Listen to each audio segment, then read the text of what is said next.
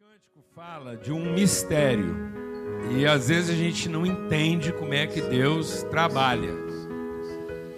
Porque às vezes a gente pensa que Deus trabalha no resultado e Deus não trabalha no resultado. Deus trabalha no processo. Eu não vou conhecer Deus no resultado. Eu só posso conhecê-lo no processo. Se eu não conheço Deus no processo, eu não vou reconhecê-lo no resultado. Deixa Deus ministrar o nosso coração aqui, porque se eu não viver o processo, eu vou atribuir o resultado ao meu esforço e uma recompensa de Deus ao meu esforço. Então, muitas coisas aparentemente corretas podem perder seu significado, porque eu vou ver o resultado como um prêmio de Deus ao meu esforço, porque eu não vivi o conhecimento de Deus no processo. Amém? Isso é o que fez o Lúcifer virar diabo. Então a gente insiste aqui que o Lúcifer não virou diabo a partir de uma coisa errada. O Lúcifer virou diabo a partir do certo que ele fazia. Então nada nos corrompe mais do que o certo, fora do seu propósito. Então, se eu viver o certo como garantidor do resultado, eu não aprendi a pedagogia do processo. Então, o que, que esse texto está dizendo aqui? Alguém aqui sabe quem que é esse quarto homem na fornalha? Não. Quando os amigos, o Daniel e os amigos dele, foram confrontados porque adoravam o Deus verdadeiro e contrariaram à disposição do rei da Babilônia, que era de adorar a ele como divindade, eles foram denunciados e a sentença era ser lançado lá na fornalha. E aí, quando o rei falou que ia meter eles na fornalha, eles falaram assim: ó, nós não vamos mudar o nosso compromisso com Deus. Então o senhor pode mandar a gente para a fornalha. E se a gente for salvo, que Deus seja louvado. E se a gente for queimado, que Deus seja louvado. Está vendo? Então, independentemente do resultado, a glória de Deus se revelaria na vida deles. Então, eles não estavam glorificando a Deus condicionados a um resultado. Quando a Esther teve que assumir o risco de salvar o povo dela, alguém foi lá e alertou a rainha Esther. Falou: oh, mas você vai fazer um negócio aí, ser é arriscado, porque você pode morrer. E ela falou: se perecer, pereci. Então ela nunca via o resultado como aquilo que iria efetivamente garantir o testemunho, mas era o empenho, o compromisso, o esforço. Então não confunda força com esforço. não é por força. Tem muita gente fazendo força e de tanto fazer força, cansa de fazer força e para de se esforçar. Deus não quer sua força. Deus quer que você continue se esforçando, mesmo quando você não tem mais força. Aleluia. Porque muitas vezes você vai viver a manifestação de Deus quando terminar o quê? E você continuar se esforçando. Aleluia. O esforço é o processo, a força é a intenção do resultado. Então, a rainha Esther falou: se perecer, pereci. Os caras falaram: se queimar, queimou. Glória a Deus. Por que, que o povo não entrou na terra prometida? Porque eles queriam a terra limpa para poder entrar. E Deus falou assim: entra que eu limpo. Então tem gente que fala assim: eu entro na fornalha se eu ver o quarto homem. Não. Entra na fornalha que você vai ver o quarto homem. Glória a Deus. Glória a Deus. Então o quarto homem não está na fornalha para a gente poder entrar. Ele aparece na fornalha porque a gente entrou. Então entra na fornalha que o quarto homem aparece. Mas não queira que ele apareça para você entrar, porque senão você nunca vai entrar. Então, quem está querendo garantir o resultado nunca vai viver o processo. Quem viveu o processo vai encontrar o resultado. Então, Deus quer que você entre. O povo queria que Deus expulsasse os inimigos para eles entrarem na terra prometida. Tanto que quando eles viram a terra cheia de inimigos, falaram: essa terra não é nossa. Então, às vezes, Deus te deu uma coisa, mas você não vê aquilo como sendo sua, porque ela não parece com aquilo que você imaginou. Isso vale para tudo, viu, amado? Vale para o seu casamento, vale para a sua vida, vale para a sua empresa, vale para tudo.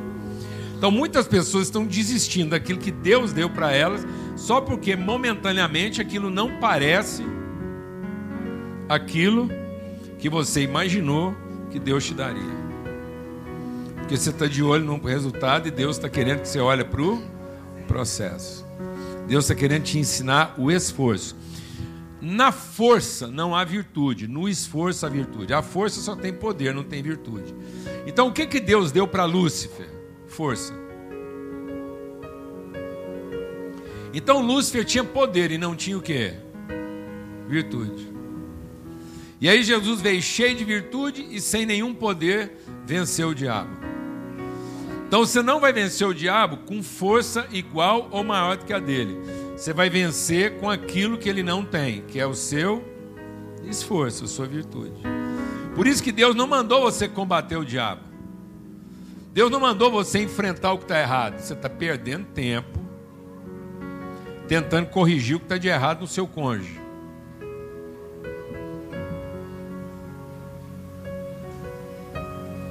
Você está perdendo tempo tentando corrigir o que está de errado nos seus filhos.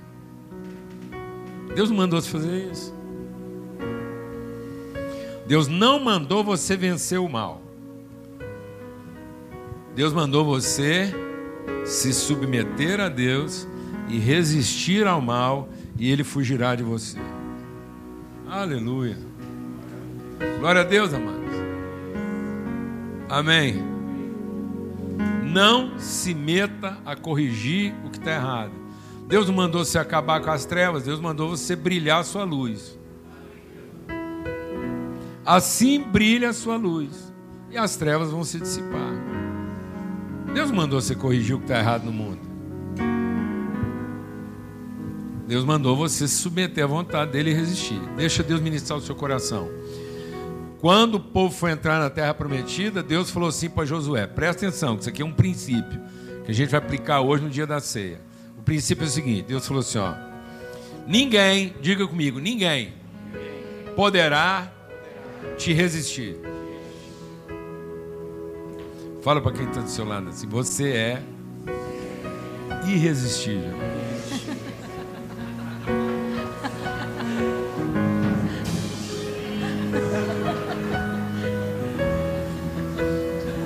Pensa um cara irresistível. Alana, recém-viúva, do cara mais bonito da cidade. Disparado. Tão traumatizada com a viuvez que ela tinha ficado viúva, ainda ficou órfã de filho. O marido morreu seis meses depois do menino. Aí ela desgostou da vida. Nunca mais vou casar, nunca mais vou ter filho. Você missionária lá no meio dos índios.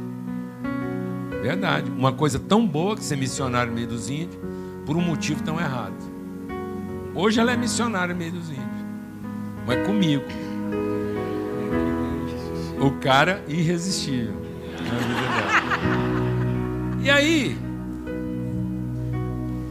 pensa uma mulher irresistível. Eu tentei dar uma investida na Lana quando eu tinha 19 anos de idade. E ela 16. Eu dei um bote. Pensa um bote errado, porque foi na força. Não foi na virtude. Eu mesmo lavei meu corcelzinho, poli as rodas e fui para casa dela me achando.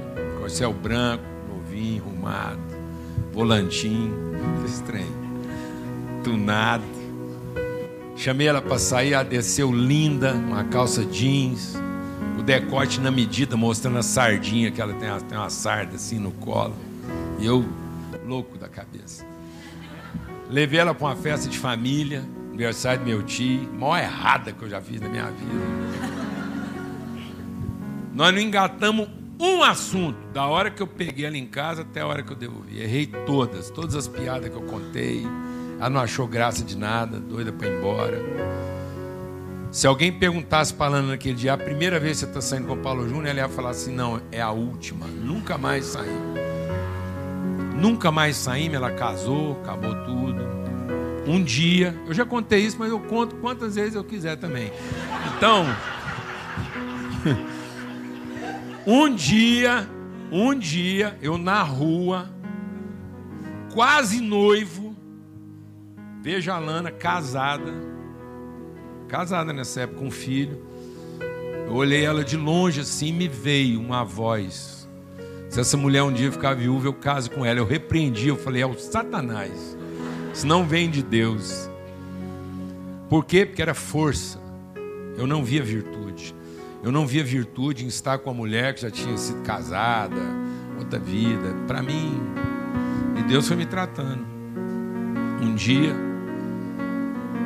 a gente, depois de uma reunião da igreja, que é as coisas dos jovens, todo mundo lá, tinha um urubu lá do Rio de Janeiro, lindo rapaz, mas uma ave de rapina. Ele foi lá, veio do Rio de Janeiro, pousou lá em Uberlândia, estava dando um maior bote lá, achando que era o cara irresistível, cheio de força. E eu, na virtude. Rapaz, era o dia que ele ia dar o bote na lana lá. Eu senti. Aí terminou aquela pizza lá, aquele povo comendo, aquela gentalhada lá, eu despedi de todo mundo, eu sempre era o último a sair, nesse dia eu saí primeiro. Parei meu carrinho lá na porta da casa da Lana, avisei a mãe dela. Eu falei, dona Nenzinha, é o seguinte, só não assusta não, não tem nada de errado. Eu vou esperar a Lana lá na porta, eu preciso conversar com ela hoje sem falta. Aí vem ela mais tarde, fiquei sentado na calçada, do lado do carro, quase uma hora. Já era dez e tanto da noite. Vem ela com o rapaz, lá do Rio, no carro dela, e ele dirigindo. Ele visitando, naquela época não tinha esse trem de carro de aluguel, e ainda pediu o carro dela emprestado para trabalhar lá. O cara bonito, rico e cheiroso. Hora que eles eles encostaram na mão, assim, ó. Eu aqui na calçada, ele no volante, a Lana de lá. Eu já levantei, cheguei na janela do carro, do lado dele, assim. Falei, companheiro, obrigado por você ter trazido a Lana, mas agora você pode ir embora que eu preciso conversar um assunto com ela aqui. Ele tomou um susto tão grande que ele o quê? Obedeceu. Ninguém poderá te resistir. Ele achava que era irresistível, mas irresistível era quem? Eu. Entendeu? Eu já fui irresistível. Não.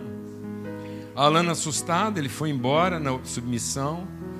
Ela desceu, ele foi com o carro dela.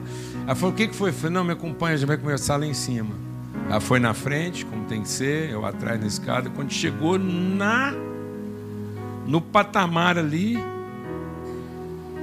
eu nem esperei chegar lá em cima. Dei o beijo na Lana. Ela assustada, antes dela recuperar o fôlego, eu falei assim: Você quer casar comigo? Ela foi: Eu quero. Pá. E nós casamos. Porque não foi um pedido, foi uma direção. Porque ninguém poderá te resistir todos os dias da sua vida. Na vida de um cristão, ele encontra oposição. Tudo irá se opor tudo que Deus colocar no seu coração, você vai encontrar o que? Oposição. Mas não vai encontrar o que? Resistência. Porque oposição é uma relação de força. Resistência é uma relação de esforço. Então, há limite para a força que se opõe a você, mas não há limite para a sua perseverança. Então, você tem que enfrentar a oposição com resistência. Glória a Deus. Então, Deus não mandou você se opor ao diabo. Deus mandou você se submeter a ele para que você possa resistir. O diabo vai se opor, mas tem um limite. E quando ele chegar no limite da oposição, ele não pode mais te resistir. Então seja uma pessoa irresistível. Porque o seu esforço é irresistível. Não faça oposição ao que está se opondo a você. Porque isso é uma relação de força. Mas se submeta a Deus, para que aqueles que se opõem não resistam.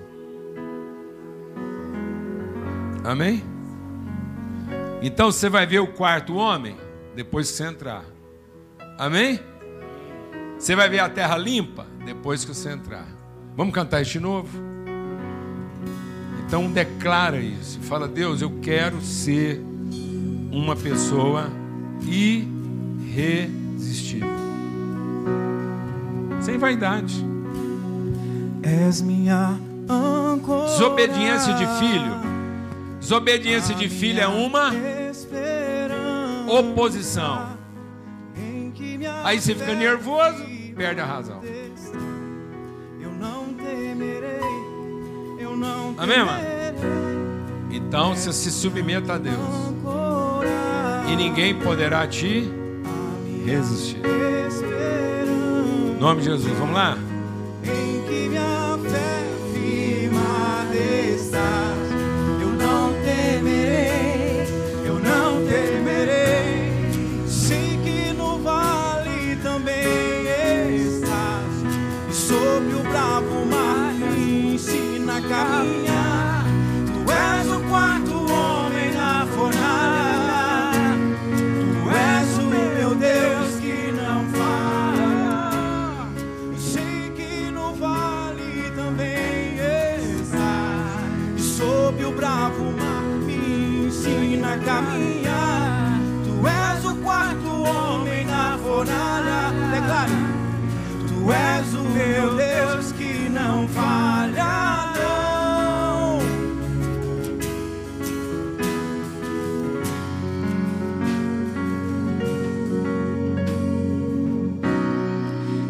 És minha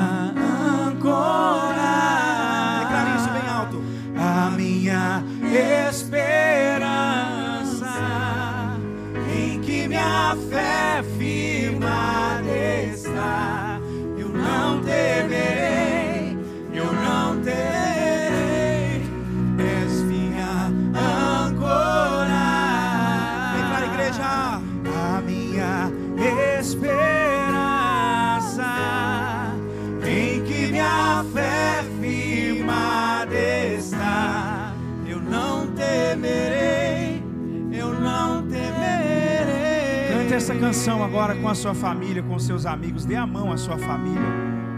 Você vai cantar em família agora. Todos nós, você que está em casa também, se estiver com a sua família. Nós vamos cantar o refrão. És a minha âncora. Dê a mão à sua casa, à sua família. Você vai fazer dessa canção, lembrando do que você foi ministrado agora, que você é irresistível. a minha esperança,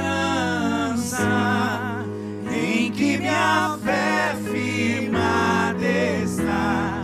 Eu não temerei, eu não temerei, és minha âncora.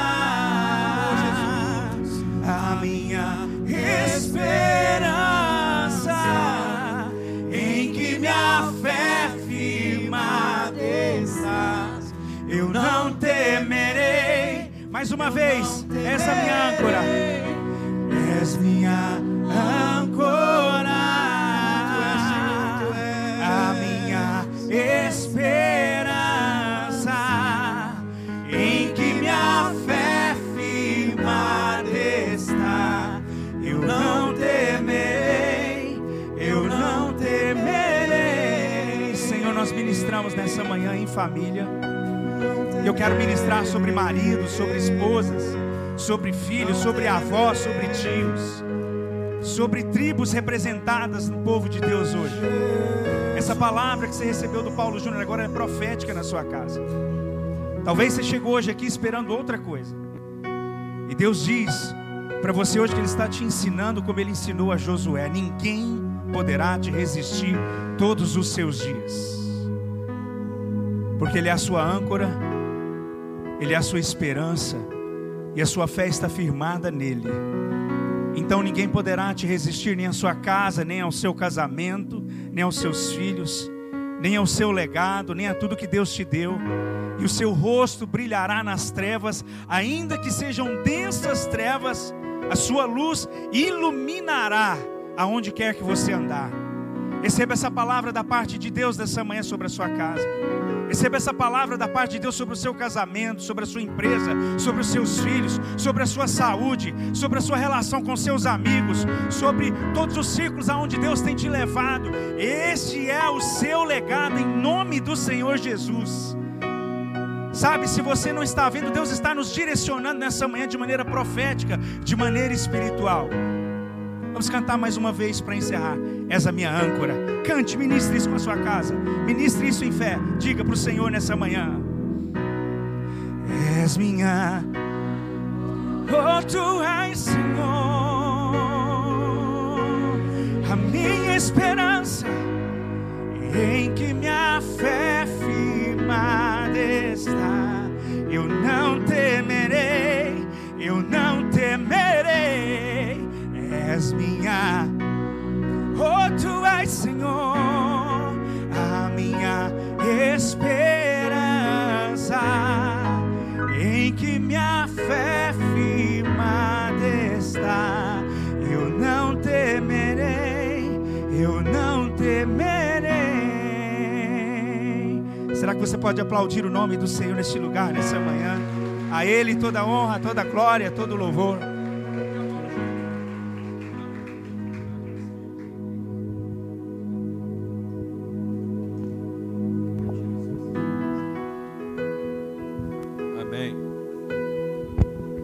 Som. Aleluia. Graças a Deus. Quantos anos você tem, Matheus? 26 anos. E quantos anos você tem? Pois é. Eu tenho 65. Achei que você ia falar 46 para. É, não, não. Ele não eu engana tenho tanto assim, 65. É, quando vocês olham aqui o Matheus e o, e o Rafa, vocês podem imaginar que são dois jovens. E são. Mas são duas gerações totalmente distintas. Entre a geração do Mateus e a geração do Rafa, existe toda uma revolução na forma de pensar e de se comportar e de se de- de decidir. E talvez existam aqui conflitos relacionais muito maiores do que na geração, às vezes, do Rafael comigo. Porque, como eu já pertenço à geração dos avós, eu desfruto de um nível de respeito que, às vezes, entre eles, isso não está construído ainda e os conflitos são maiores. Por que, que eu estou dizendo isso? Porque as revoluções estão acontecendo numa velocidade que as pessoas não estão percebendo.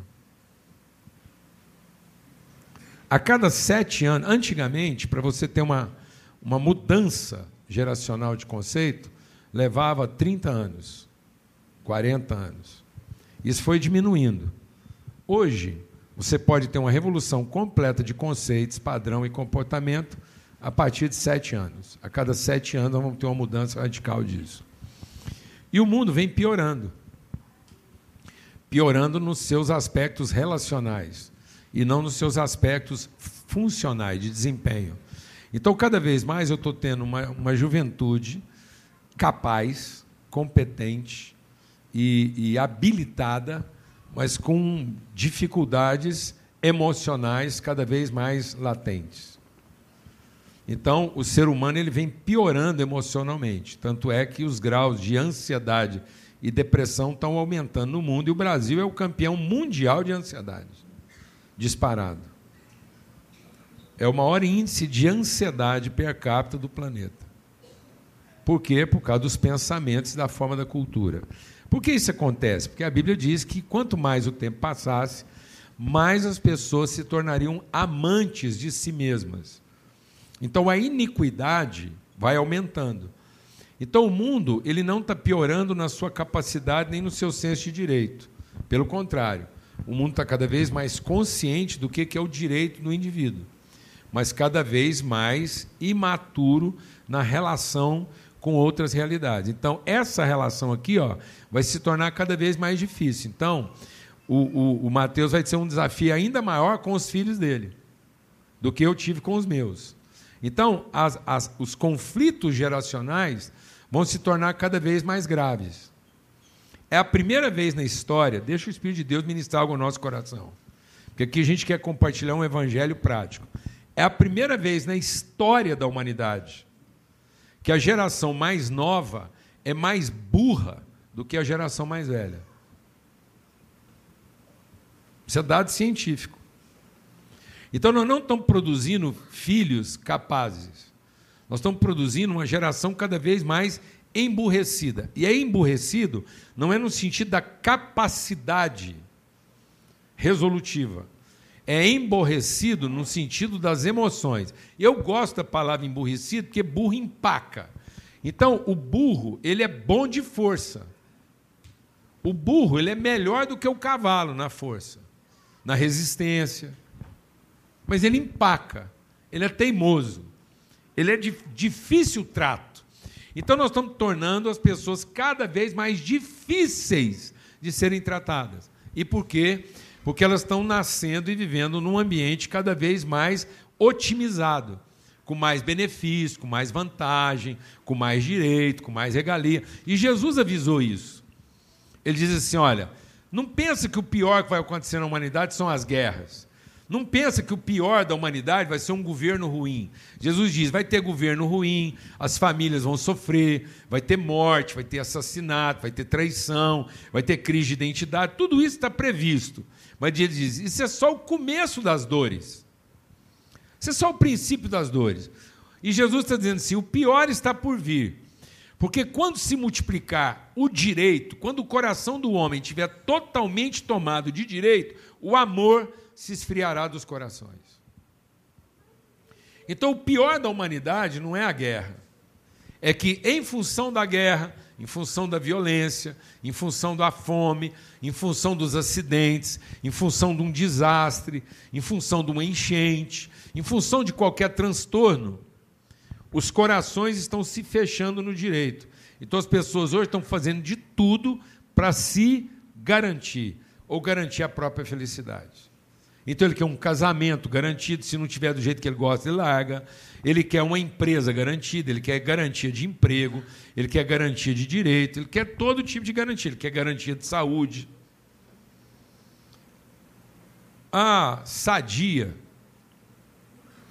Quem já viu a propaganda da sadia do Nugget?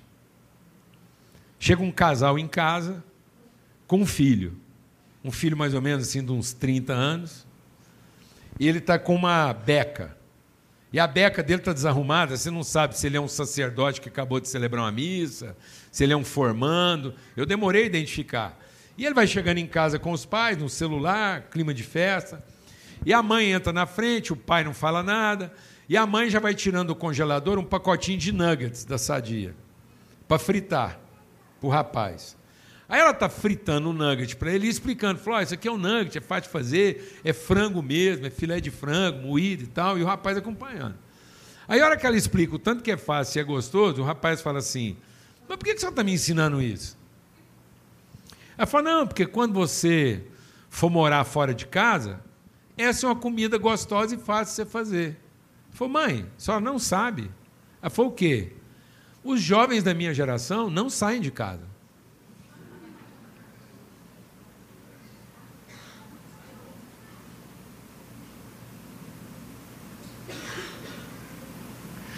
Porque nós estamos criando pessoas emocionalmente empacadas. Que não querem o risco, não sabem conviver com o risco. Não sabem conviver com o diferente. E isso está ficando cada vez mais apertado. Isso está previsto na palavra de Deus. Então nós não vamos encontrar um ambiente mais favorável. E sem perceber, nós estamos realimentando esse processo, porque nós estamos criando um estilo de vida, queremos um estilo de igreja, queremos um estilo de casa, que garanta a gente o direito das igualdades, da conformidade, da comodidade. E Jesus não veio investir na nossa comunidade, Jesus veio nos transtornar. Jesus, deixa o Espírito de Deus ministrar o nosso coração, ele não pega o partido e junta. Jesus não veio consertar.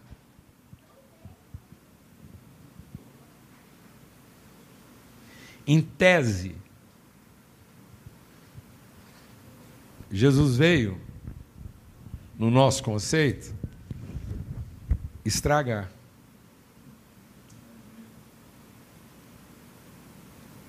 Ele não veio consertar.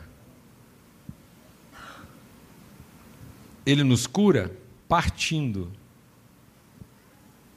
Glória a Deus, amados. Jesus diz: Esse é o meu corpo, que é partido por amor de vocês. Abra sua Bíblia lá em Marcos 4, e aí depois a gente vai continuar essa conversa com os irmãos aqui. Lá em Marcos 4.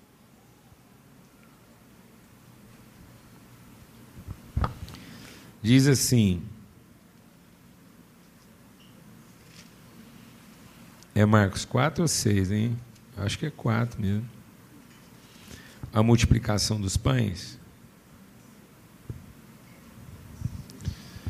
É, não é? 6, não é? É isso, é 6, então não é 4. Então, aqui diz assim, ó, depois de terminar tudo. Eram quase 5 mil pessoas, Marcos 6, 44. Depois diz assim, ó. É, verso 43. E os discípulos levantaram doze cestos cheios de pão. Não, doze cestos cheios de quê? Diga comigo. Doze cestos cheios de pedaços. Diga comigo, pedaços de pão. Então deixe o Espírito de Deus ministrar no seu coração. Nunca faltará pão na sua vida, desde que ele seja em pedaços. Nós vamos ter suficiência de pão, sempre, desde que seja em pedaços. Se está sobrando alguma coisa inteira na sua vida, então não foi Deus que te deu.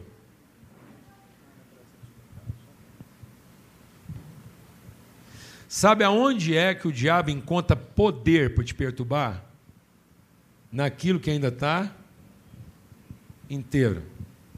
Está na Bíblia? Então, tudo que você está tentando proteger é onde o diabo encontra força para te perturbar.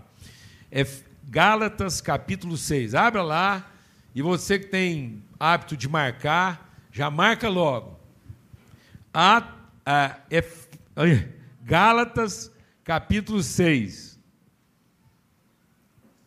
Finalmente, verso 17. Diga comigo, finalmente. Quem quer um dia chegar na sua vida e falar assim, finalmente? Você quer ter autoridade na sua vida e falar assim, Finalmente. Hein, Sérgio?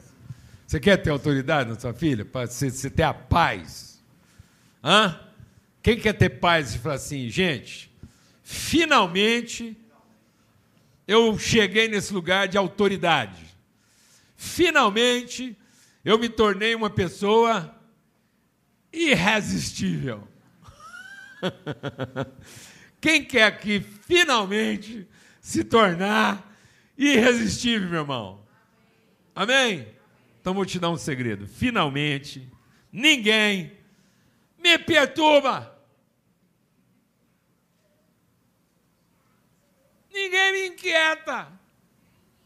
Porque, pois, porque eu trago no meu corpo as marcas de Cristo. Ninguém me perturba, porque aqui só tem pedaço, companheiro. Se alguém quiser levar alguma coisa da minha vida, vai levar o quê? Um pedaço. Aqui não tem nada inteiro para ser disputado. Eu entendi a autoridade dos pedaços. Entendi a autoridade da marca de Cristo. Então não defenda coisa alguma, não defenda coisa alguma, porque defender alguma coisa emburrece. É coisa de burro empacador. Antecipe-se a defesa, partindo.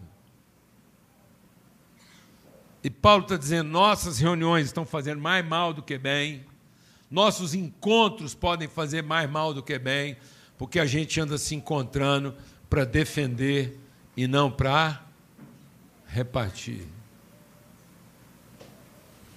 Casamento está ruim, empresa está ruim, negócio está ruim, vida está ruim, e aí até a igreja vai ficar ruim. Até a igreja fica ruim, até a igreja não presta. Se você estiver nela para quê? Para defender alguma coisa inteira e não para entregar os seus pedaços.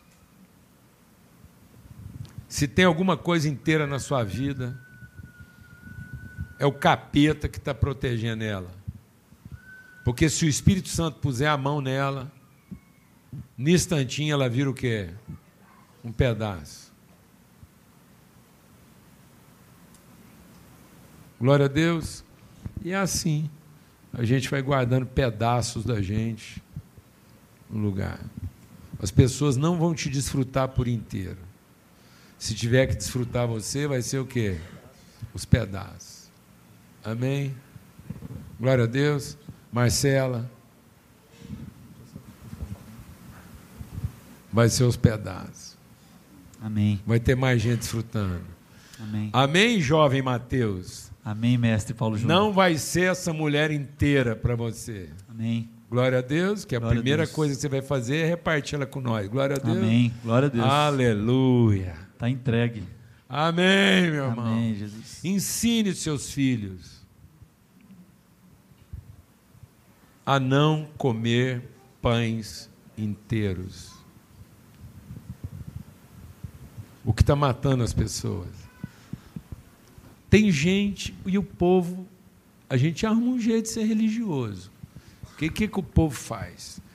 Ele separa, ele pensa que é um pedaço, mas na verdade é um amontoado de inteiros. É, ele fala assim, é, eu vou ofertar na igreja. É- tem gente que acha que o dinheiro que ele põe aqui é a parte inteira que ele mandou para Deus para ele poder ficar com a outra parte inteira. Aí ele não quer nem saber o que está acontecendo aqui, não. Ele já foi lá, hein? entendeu? Fez um corte cirúrgico. Tem gente que está casada há 30 anos e administra a vida como se fosse dois, dois inteiros juntos. E não dois pedaços da mesma coisa. Quem está entendendo o que eu estou falando aqui? Vou repetir, porque às vezes você está achando que não é com você. Tem gente que está casada há muito tempo e até hoje são dois inteiros vivendo juntos. E não dois pedaços da mesma coisa. É. Tem gente que não traz só com outra pessoa, não. Trai com bolsa, trai com carro. Viu? Trai com esporte. Trai com dinheirinho gasto, sei lá onde, debaixo do pano. É. Nem conversa. Porque tem sobre aquilo o quê? Direitos inteiros. E aí? Fica esse desafio aí.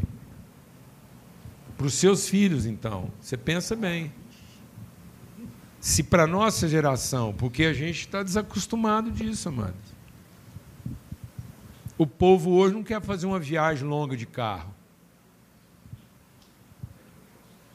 Não quer viver o processo. Enfia sua família dentro de um carro e faz uma viagem difícil. pensa o inferno. Mas as portas do inferno não resistirão. Aí você entra dentro desse inferno.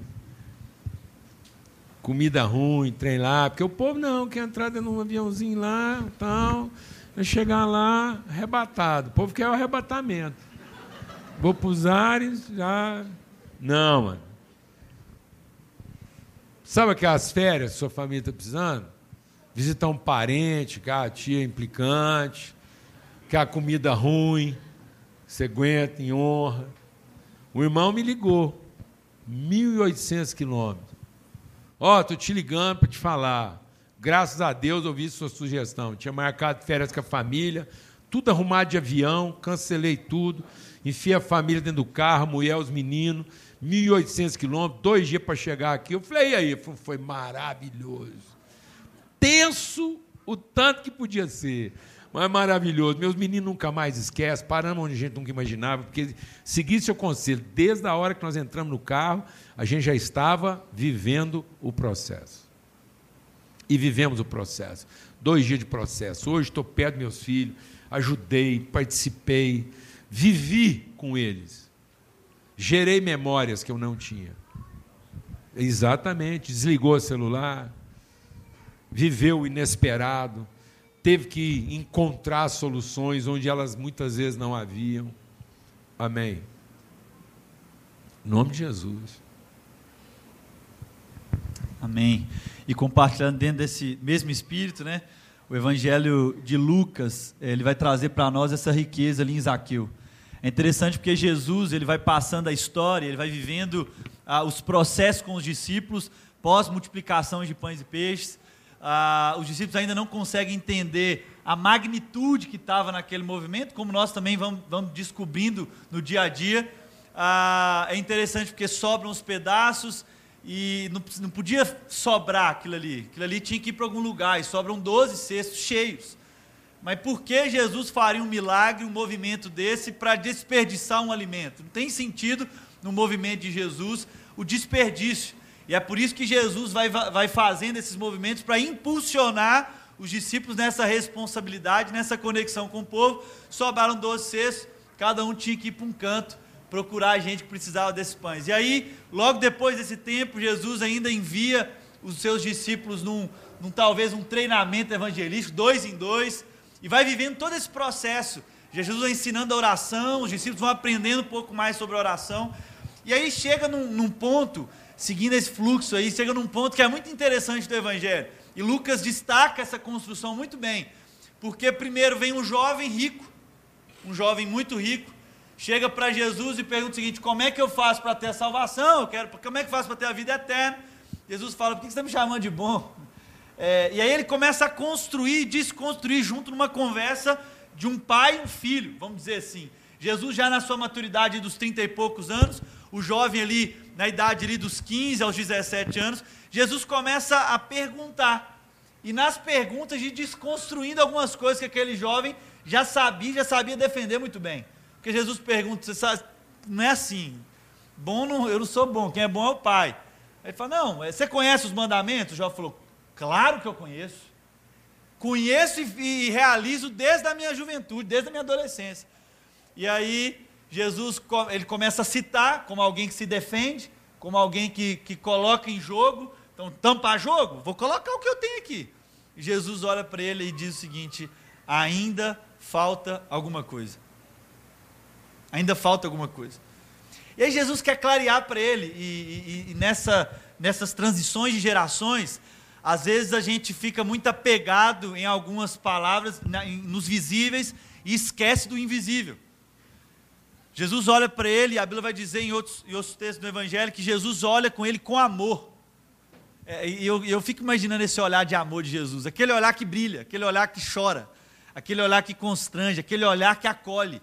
E acolhendo aquele jovem, Jesus diz o seguinte: ainda falta alguma coisa. Eu tenho meditado nessa pergunta de Jesus.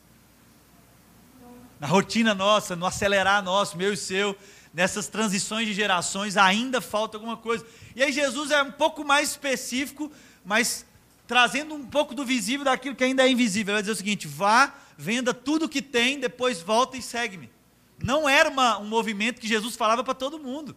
Tinha gente que falava o seguinte: Uhul, Jesus, é isso aí, agora eu quero te seguir. Ele fala: Não, não, não.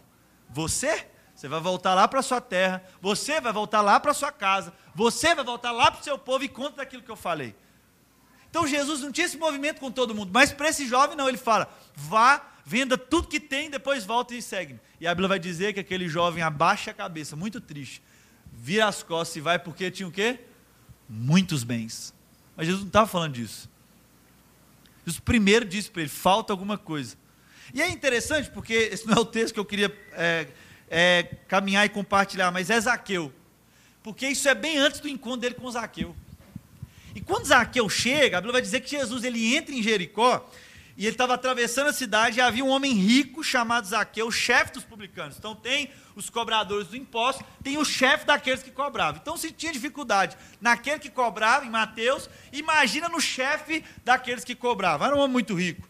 E a Bíblia diz o seguinte: ele queria ver quem era Jesus, mas sendo de pequena estatura, não o conseguia por causa da multidão. E é interessante, porque agora mais um homem rico no, né, no caminho de Jesus. Mais um homem cheio de dinheiro. Um homem que cheirava grana. Andava de um jeito. Aquele cara ali, rapaz, aquele cara é rico. Aquele, aquele cara é rico. Então, Jesus conversou com um jovem, agora Jesus estava conversando com um homem rico. E aí a Bíblia vai dizer que a multidão atrapalhava aquele, aquele homem que não tinha estatura.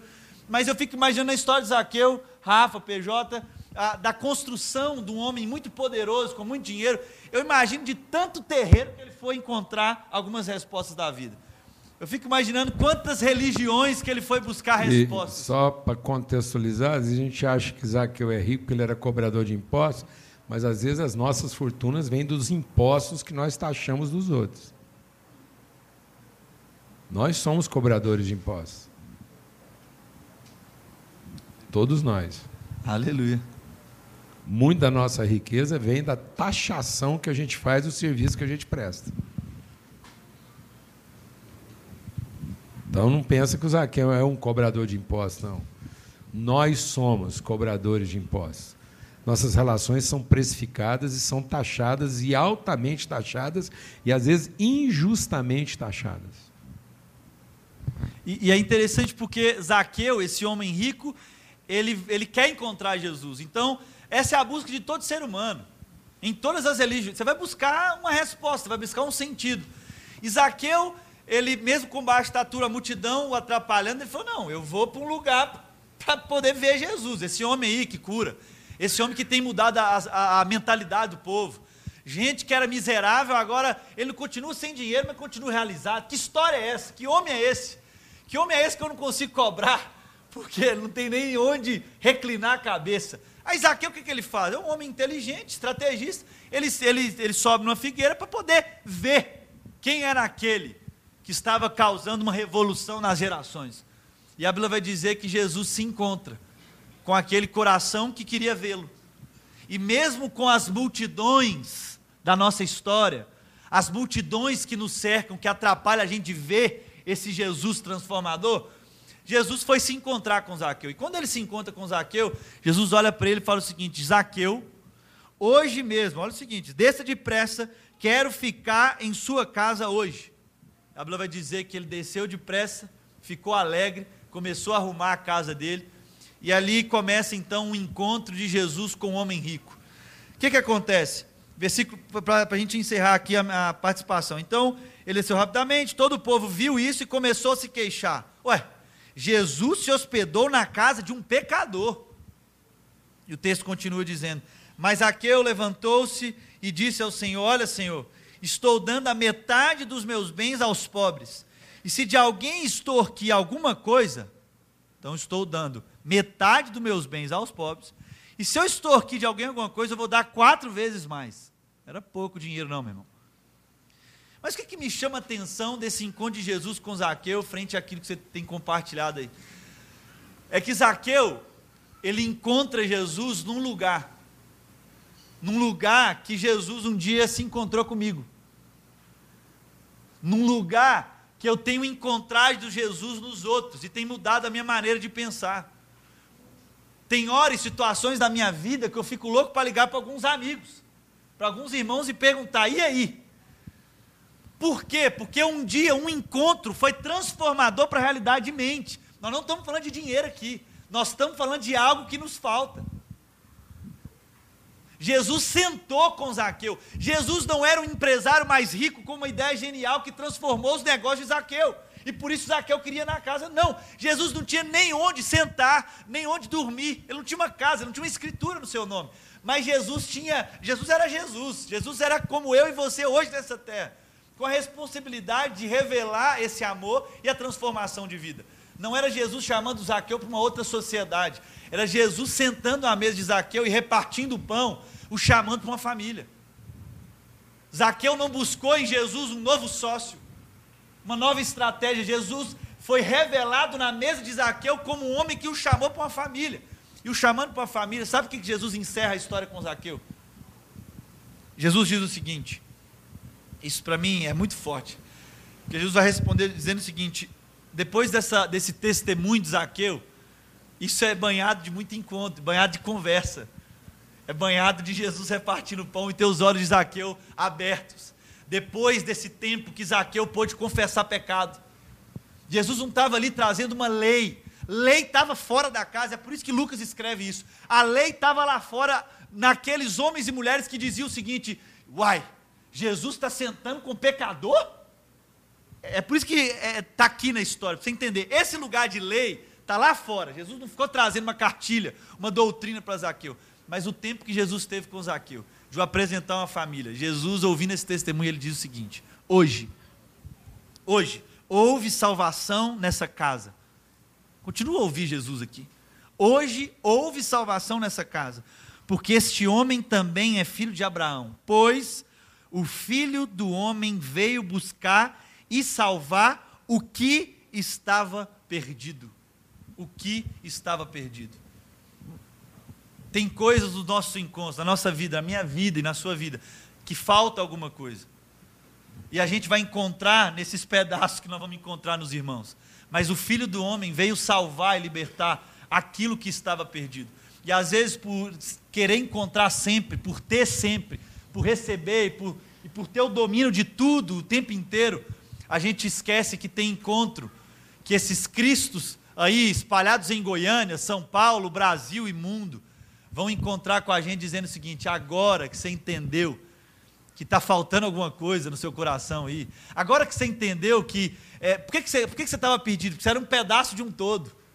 Agora que você entendeu que não é seu dinheiro, que não é seus sonhos, as suas metas, agora que você entendeu que você estava perdido, então se foi perdido é porque saiu de um lugar, amém? Isso não era perdido, é um, novo, é um, é um novo, é algo encontrado. Não, aquilo que estava perdido é que saiu de um lugar. E é isso que o filho do homem veio fazer: encontrar um homem rico, muito rico, mas que se arrependeu. E eu, eu encerro é, a minha contribuição, talvez, lembrando de um salmo que, que é o salmo da, da minha caminhada com Jesus, assim, Salmo 32, 8 e 9.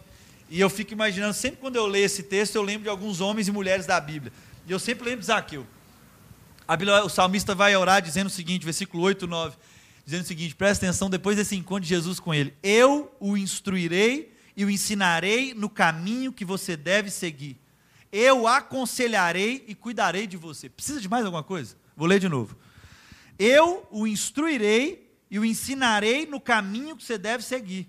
Eu o aconselharei e cuidarei de você. E o texto termina dizendo, continua dizendo o seguinte: Não sejam como cavalo ou burro que não têm entendimento, mas precisam ser controlados com freios e rédeas, caso contrário, não obedecem. Meu irmão, o encontro de Jesus com Zaqueu foi diferente daquele jovem, porque Zaqueu entendeu e obedeceu. Mesmo não entendendo tudo, ele obedeceu. Ele entregou aquilo que não era dele.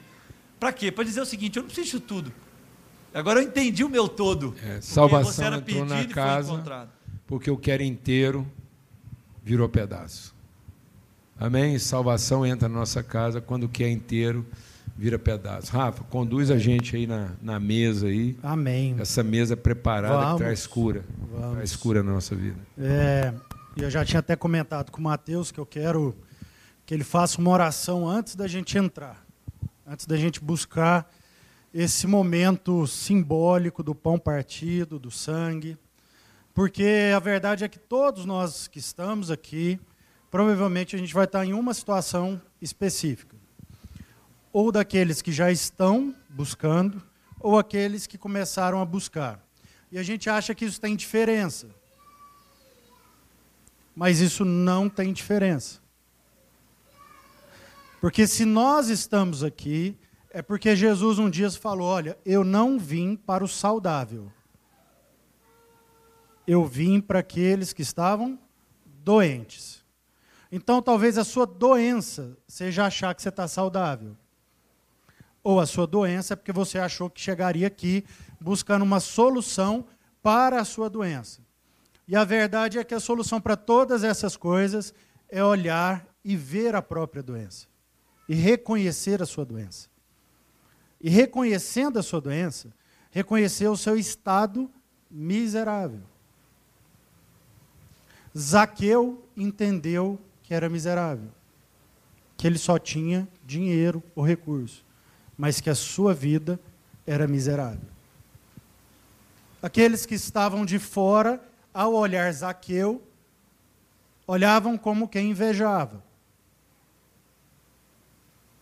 Como se ele estivesse rico de alguma coisa, porque eles ainda consideravam que Zaqueu cometia um ato de apropriar-se de algo que não era dele. E o problema de Zaqueu nunca foi esse.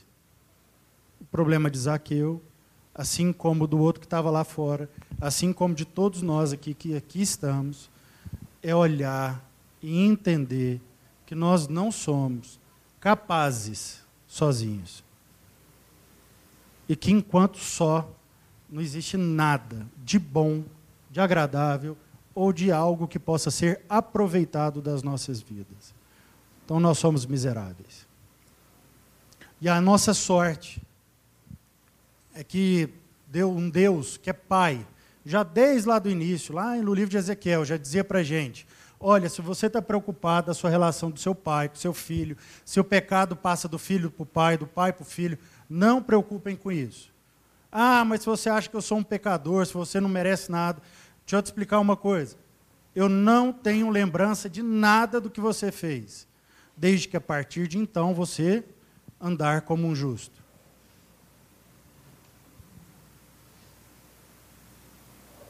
Então, o problema nosso não são os pecados, não são a nossa condição humana, nada disso.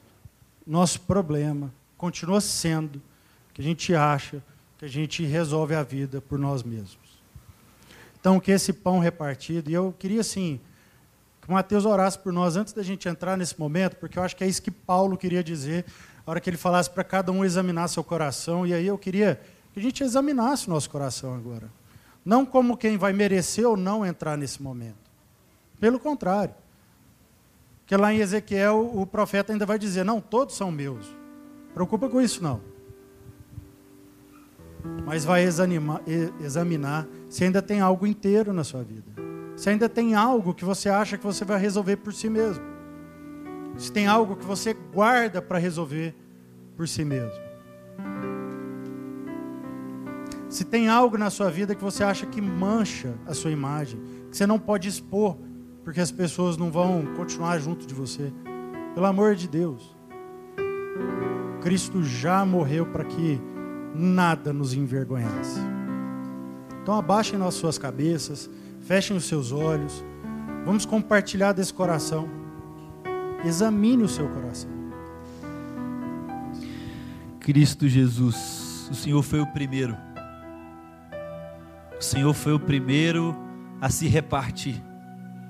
O Senhor foi o primeiro que disse: Comam, pois é o meu corpo Façam isso em memória de mim.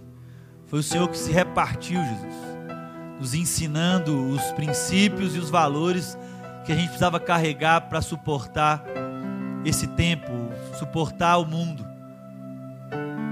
O Senhor também prometeu que nós teríamos aflições, mas nós iríamos suportar, porque o Senhor venceu o mundo. Como isso é difícil entrar na nossa cabeça, como um homem repartido vence algo, como um homem dilacerado é vencedor de um processo tão forte. Nós queremos entregar, Deus, o nosso coração mais uma vez em tuas mãos, como homens e mulheres que, dizem, que digam ao Senhor: Eis-nos aqui, faça de mim conforme a tua palavra. Nós não queremos, Jesus, ser como burros, jumentos que precisam de rédeas, caso contrário, não obedecem. Nós queremos viver num lugar da obediência. Então nós queremos nessa manhã, Pai, nessa forma simbólica, entregar aquilo como o Rafa nos desafiou, aquilo que é inteiro na nossa vida, aquilo que domina a nossa vida, para ser repartido à mesa, aqui com a família, para que a gente viva na coerência do chamado que o Senhor tem nos chamado essa manhã, da lembrança que o Senhor reativa no nossa mente, do novo compromisso, de realinhar uma aliança que o Senhor nos chamou a ser e a fazer. Essa é a nossa oração de homens e mulheres, limitados que somos, falhos, mas de um lugar que o Senhor já nos transportou, das trevas que o Senhor já nos transportou para a luz, para agora sermos homens e mulheres, sacerdotes do Senhor, em nome de Jesus, Pai. Amém. E amém. Graças. Nós vamos repartir o pão e o cálice agora. Ensine os seus filhos a serem pessoas que repartem e não pessoas que protegem, que salvam. Ensine seus filhos a autoridade do sacrifício e não o poder do direito. Quanto mais direito, mais burra é a pessoa. Quanto mais cheia de direito, mais burra é a pessoa. Mais estúpida é a pessoa. Nada é mais estúpido, nada é mais violento, agressivo e rude de que uma pessoa carregada no seu direito. Nada é mais diabo, nada é mais diabo do que uma pessoa na defesa do seu direito. Ou é Cristo ou é anticristo. E a Bíblia diz que o espírito do anticristo já está entre nós. Cristo é sacrifício, anticristo é direito. Quando foi que Jesus identificou Satanás na vida de Pedro? Quando Pedro sugeriu a ele poupar-se em favor do seu direito. Toda vez que alguém sugere a você, poupe-se na defesa do seu direito, você pode repreender dizendo: afasta de mim, anticristo. Toda proposta de defesa do direito é anticristo. É aí que você perde a sua autoridade. As pessoas estão perdendo a autoridade na defesa do direito. Porque elas estão abrindo mão da virtude em favor da força. O direito concede força. O sacrifício revela virtude. Então é com esse espírito que nós vamos repartir o pão agora. Põe mesa na sua casa. Amado, tem muita gente hoje que não quer ter filho porque dá trabalho. Mas filho é para dar trabalho. Filho que não está dando trabalho não é filho. Filho, por natureza, tem que dar trabalho. Filho é para você acordar de madrugada, é para você mudar os planos, é você ter tudo organizadinho, depois ter que desorganizar tudo. É isso. Não fosse para isso, é empregado. Empregado é para não dar trabalho, empregado é para trabalhar para você. Não deu certo, você demite. Filho não tem demissão. Você demite um pai, mas não demite um filho.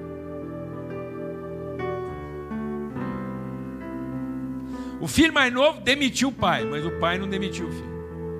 O filho mais velho demitiu o pai, mas o pai não demitiu o filho. Marido tem demissão, mulher tem demissão, mas filho,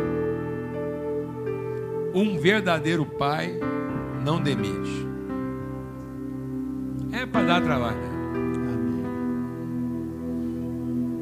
Posso ouvir um amém, mano?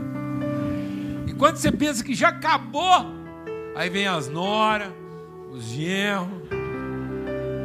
Aí que começa. Quando está prontinho, você fala, agora acertei. Aí que vem, meu. A Luísa. Pensa o Marcelo. Vamos. Marcelo entrou num grau de arrebatamento, porque agora ele levou o Mateus para ficar com ele lá quase 10 dias, hospedado com ele. Pensa. O cara está no estado de graça. Quase arrebatou. Então eu sempre ensino o seguinte: vira de cabeça para baixo e abre assim, ó. Que aí você pode repartir sem contato manual. Beleza? Então você vira de cabeça para baixo e reparte seu pão, não como o próprio pão, mas serve alguém de bandeja. Fala, meu irmão, eu quero te servir de bandeja. Na minha vida eu quero só pedaço. Glória a Deus. Eu quero um patrimônio só de pedaço. Quem quer um patrimônio aqui de pedaço? Aleluia. Repartam entre si, compartilhem, disse o Senhor. Eu fosse o meu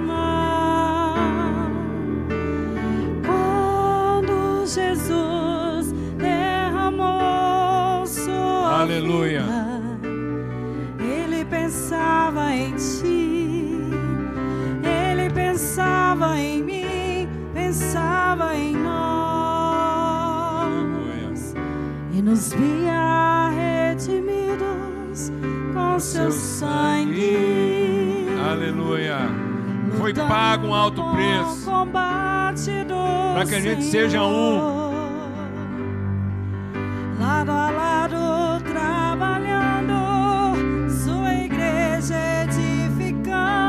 Só um pouquinho, Michele. Irmão, vou falar uma coisa para você. Aprenda uma coisa importante na sua vida. Sabe quando você é uma pessoa organizada e que você tem as ferramentas tudo no lugar para quando você precisa? E você sabe exatamente onde você guardou o alicate. E aí, a hora que você mais precisa dele, você vai lá buscar e ele não está lá. É o capeta. Mas o que, que o capeta vai fazer com o alicate? Nada. Ele só quer que você fica com raiva de quem pegou o alicate e não voltou ele para o lugar. Quando alguém te rouba dinheiro, te dá um cano no negócio, sabe um cara que vai lá e te dá um cano no negócio? O que, que o capeta vai fazer com dinheiro lá no inferno? Mano? Lá nem rola dinheiro. Então, para que, que ele quer que você tome um cano? Por que a traição? É para despertar no seu coração a raiz de amargura, que é isso que contamina. Aí você se submete a Deus e resiste. É hora que você pegar o alicate, você não bate com o alicate na cabeça de quem sumiu. Porque ele está com raiva. Você pega o seu alicate, nervoso, de quase deixar uma marca no cabo dele, você vai lá e volta ele para o lugar de onde ele não podia ter saído, amém? Então isso é ira sem pecado. Sabe aquela pasta de dente que você insiste em tampar ela, mas existe um endemoniado que sempre deixa ela aberta? Não fica com raiva. Zero raiva de quem deixou a pasta aberta. Mas você pega a pasta nervoso e fecha ela assim, nervoso até ela ficar fechadinha, entendeu? Mas sem raiva da pessoa. Quem está entendendo o que eu estou falando aqui? Aí você irou sem pecado. Então você pega o seu nervoso e concentra em organizar as coisas. E pega o seu amor e concentra em guardar as relações. Então nossos afetos são para relação, virtude. E a nossa força são para as coisas. Força é para coisa. Afetos são para pessoas. A força amassa o pão. E o afeto quebra o pão que a força amassou. Sem afeto, você vai ter um pão feito à força. Compre quantos alicates forem precisos, mas não fica com raiva de quem sumiu ele. Usa sua força para ter quantos alicates. Não foi eu que subi seu alicate, não. Eu sei. Eu já sei.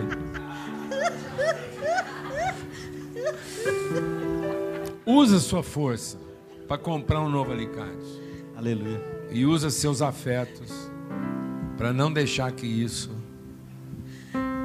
gere uma raiz de amargura no seu coração. Quem está entendendo isso aqui? Em nome de Jesus, amados. Vamos usar nossos afetos para colocar esse país onde ele tem que colocar. E vamos usar a nossa força para colocar as coisas no lugar. Amém.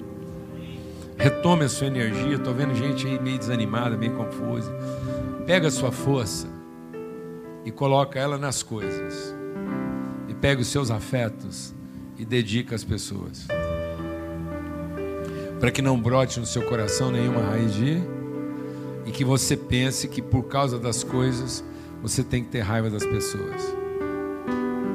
Mas por amor às pessoas, você consegue colocar as coisas em ordem. Nós conseguimos colocar as coisas em ordem nesse país se a gente não deixar que isso gere raiva no nosso coração em relação às pessoas. Amém? Um bom ano para todos. Vamos beber o cálice juntos aí. Quem não bebeu ainda, é agora. Aleluia. O cálice do perdão, da misericórdia, da alegria. O amor de Deus, o Pai, a graça do Filho, a comunhão do Espírito Santo seja sobre todos. Não se esqueça dos seus compromissos financeiros, que não é um tamo junto, mas é somos um só. Amém? Não é o recurso que você separou para ficar livre, mas é o recurso que você entende que é a sua parte no processo.